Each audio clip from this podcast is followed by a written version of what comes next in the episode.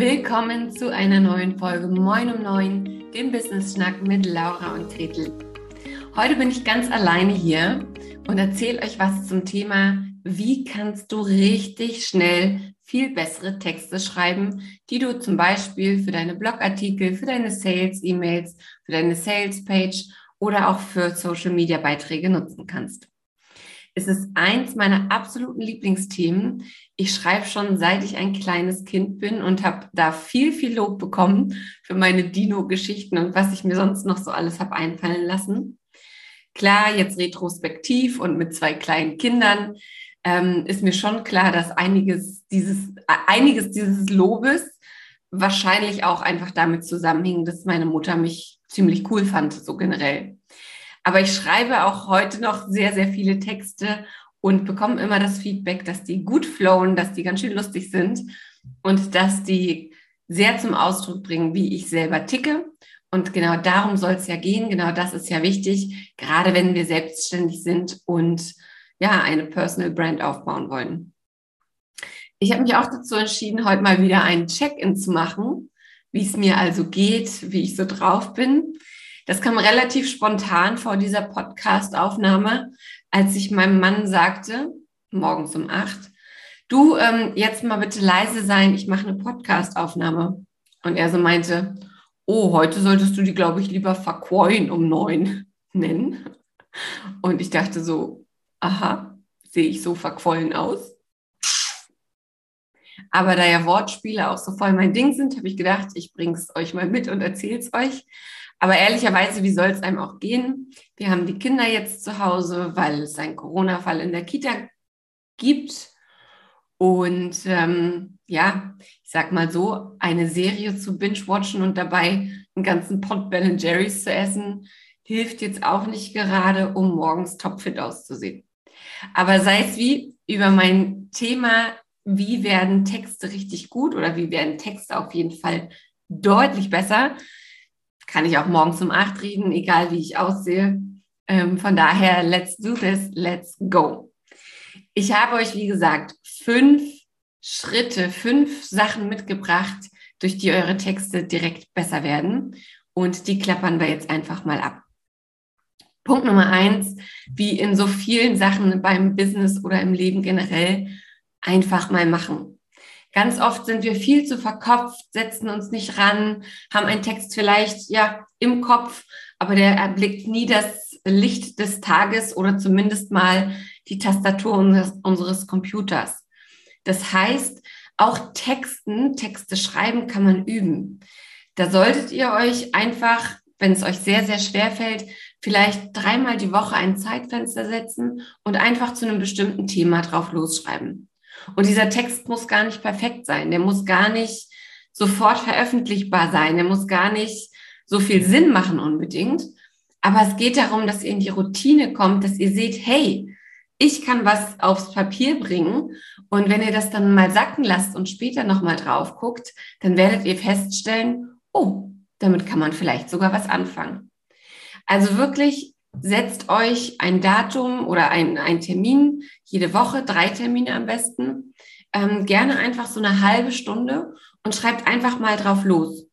Um es noch leichter zu machen, könnt ihr unter einem bestimmten Thema schreiben. Ähm, stellt euch vielleicht am Anfang einfach mal ein paar Alltagsfragen, die ihr gerne beantworten möchtet oder direkt ein paar Businessfragen.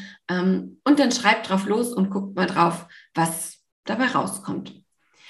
Warum das so cool ist? Weil es jedem, wirklich jedem viel, viel leichter fällt, eine bestehende Sache zu bearbeiten, einen bestehenden Text nochmal zu verändern, als bei Null anzufangen. Und wenn ihr dann das nächste Mal draufschaut, habt ihr ja schon eine Grundlage und könnt von der aus weiter starten. Also Punkt Nummer eins, machen, hinsetzen, schreiben. Punkt Nummer zwei, und das trifft wirklich für wahrscheinlich 95 Prozent der Selbstständigen ähm, zu, schreib doch bitte, bitte, bitte so, wie du sprichst. Ich erlebe das wirklich so oft, dass die lustigsten Menschen in dem Moment, wo sie sich hinsetzen und einen Text schreiben wollen, den absoluten Stock im Arsch haben. weil sie denken, oh, das geschriebene Wort, ähm, Licht, äh, Land der Dichter und Denker, ich muss jetzt hier ganz was qualitativ Hochwertiges ähm, aufs Papier bringen, ich muss hier eine Doktorarbeit schreiben, es muss alles Hand und Fuß haben, ich muss professionell rüberkommen und so weiter und so fort.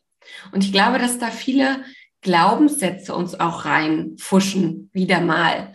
Ne, wer sagt denn, dass wenn ich rede, wenn ich schreibe, wie ich rede, dass das nicht professionell ist? Wer sagt denn, dass nur weil ich vielleicht mal einen Witz mache oder meinen nordischen Slang reinbringe, ich nicht weiß, wovon ich spreche? Und ihr werdet das vielleicht feststellen, wenn ihr mal schaut, wem ihr folgt, wer für euch ein, ja, eine gute Unternehmerin, ein guter Unternehmer ist oder vielleicht generell ein Vorbild in der Regel sind es Menschen, die nicht plötzlich total gestochen reden, die nicht eine, ähm, eine Doktorarbeit schreiben, wenn sie einen Blogartikel zu Papier bringen wollen, sondern Menschen, die für euch auch nahbar und greifbar werden und wo ihr so ein bisschen das Gefühl habt, ach guck mal, Expertenstatus ist eine geile Sache, hat die Person auf jeden Fall, aber die Person ähm, ist auch einfach wahnsinnig lustig oder ist auch genauso introvertiert wie ich oder ja, hat ähnliche Sachen wie ich erlebt. Also versucht bitte mal so zu schreiben, wie ihr sprecht. Wenn euch das sehr schwer fällt vor einer Tastatur, dann könnt ihr zum Beispiel ähm, einfach die Diktierfunktion in eurem Handy benutzen. Also Diktierfunktion, Text oder ja, Sprache zu Text konvertieren lassen. Das hat, braucht so ein bisschen Übung, bis man da so in dem Flow drin ist. Ähm, aber ich habe Freundinnen und Kolleginnen, die machen das die ganze Zeit. Die diktieren ihre WhatsApps, die diktieren ihre Storytexte, die diktieren ihre Blogtexte. Nicht meins, aber vielleicht ist es genau das Richtige für dich. Dann ein Punkt, ja, ein Punkt, beste Überleitung, Punkt Nummer drei, der lautet, mach mal einen Punkt. Wenn du also Texte geschrieben hast, dann schau doch mal rein, wie lang die einzelnen Sätze da drin sind. Sind das so Schachtelsätze? Sind das Sätze, die für dich zwar irgendwie Sinn ergeben, aber doch über drei Zeilen gehen oder mehr? Dann schau doch mal, kannst du nicht vielleicht einfach einen Punkt machen und den Satz danach als neuen Satz anfangen? Denn das macht es für den Leser so viel einfacher, dir hinterherzukommen. Es macht es so viel einfacher, ähm, ja, zu folgen, zu verstehen, was du möchtest. Weil seien wir ehrlich, viele dieser Schachtelsätze machen auch für uns vielleicht im ersten Moment keinen Sinn. Aber wenn wir an unserem Text sitzen und wir bearbeiten ihn nochmal und nochmal und nochmal, dann gehört dieser Satz einfach dazu und entweder überlesen wir ihn oder wir, ja, wir wissen einfach, dass er da ist. Wir wissen ja, was er bedeuten soll. Dementsprechend können wir ihn einfach ähm, können wir ihn einfach ähm, so drin lassen. Aber nein, schau dir mal deinen Text ganz objektiv an und dann schau, hey, kann ich nicht an der einen oder anderen Stelle mal einen Punkt machen, groß wieder anfangen und ähm, es meinen Lesern einfach so leicht machen wie möglich, meinen Text zu verstehen. Daran schließt sich an, beziehungsweise mir fällt gerade ein, dass ich keine extra Punkte mehr frei habe. Deswegen kommt es mit in diesem Punkt dazu. Schau mal, dass du deinen Text so leicht lesbar machst wie möglich. Also, dass du nicht so einen ganzen Block dorthin haust, sondern dass du ihn untergliederst, dass du Aufzählungen machst, dass du ganz klar zeigst, hey, hier ist der Anfang, hier ist das Ende. Siri möchte auch gerne mitsprechen. Und dass du vielleicht einige Bereiche, dass du vielleicht einige Bereiche ähm, auch fett machst damit mir als Leser, wenn ich deinen Text einfach nur überspringen möchte oder überfliegen möchte, direkt klar wird, worum es in diesem Text geht. So, damit haben wir drei Punkte abgehaktet. abgehaktet. so viel zur Sprache. Kommt der Punkt Nummer vier. Nutze bitte keine Verneinung. Und das Lustige ist, wahrscheinlich wenn du tickst wie viele andere Menschen, dann wirst du dir jetzt unbewusst gemerkt haben, ah, Gretel hat gesagt, ich soll Verneinung nutzen. Diesen Punkt habe ich tatsächlich von der Jenny Wolf in unserem Interview am Mittwoch gehör, äh, gehört und gelernt und ähm, das auch nochmal nachgelesen. Es ist also wirklich psychologisch erwiesen, dass unser Gehirn wahnsinnige Schwierigkeiten hat, ähm, zu verstehen äh, oder es zu verstehen, wenn eine Verneinung im Spiel ist. Unser Gehirn möchte gern den einfachen Weg nehmen und streicht das Kein oder das Nicht oder das Nein einfach raus. Das heißt, wenn du den Podcast jetzt so nebenbei hörst, hast du vielleicht verstanden, ah, Gretel hat gesagt, nutze Verneinung. Dann baue ich so viel Verneinung ein wie möglich. Und das ist genau nicht der Fall. Also sieh mal zu, dass deine Texte positiv formuliert sind, dass deine Sätze positiv formuliert sind. Also eher, was soll ich machen, als was soll ich nicht machen. Ähm, ganz einerseits hat das, äh, hat das was damit zu tun, was für ein Gefühl aufkommt, wenn ich den Text lese. Denn ich möchte gar nicht, dass du mir erzählst, was ich alles nicht machen soll. Und andererseits, wie gesagt, überhören wir die Verneinung oft, machen dann Dinge falsch oder gar nicht.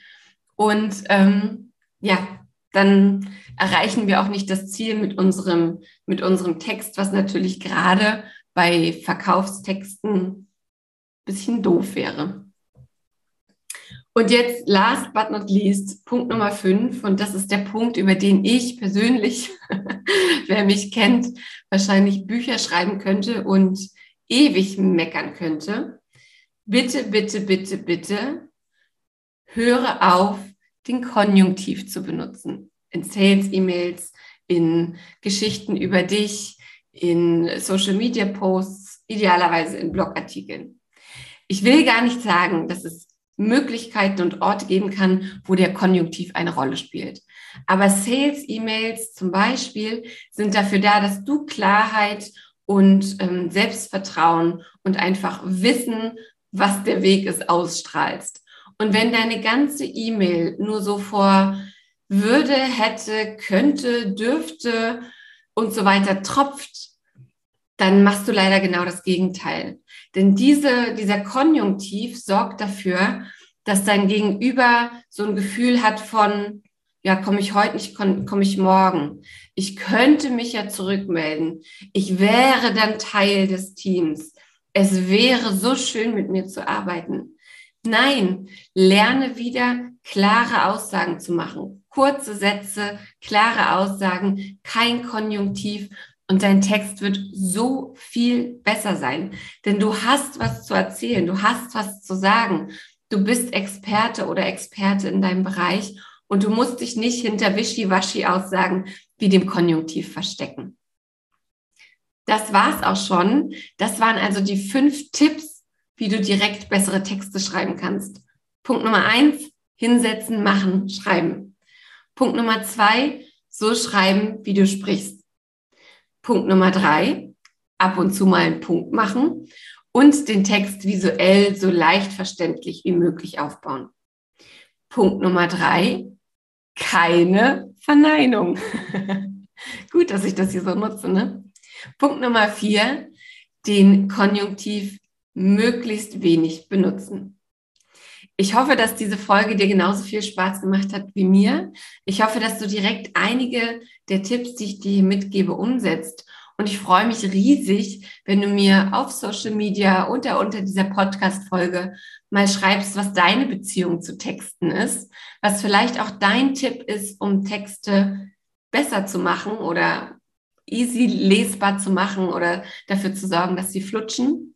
Und dann freue ich mich natürlich auch, wenn du unseren Podcast empfiehlst, wenn du uns auf Apple Podcast oder Spotify ein paar Sterne gibst, uns folgst und ja, einfach weiter so ein treuer Hörer oder so eine treue Hörerin bleibst, wie du hoffentlich schon bist. Ich wünsche dir einen wunderschönen Tag und wir hören uns bei der nächsten Folge Moin um neun.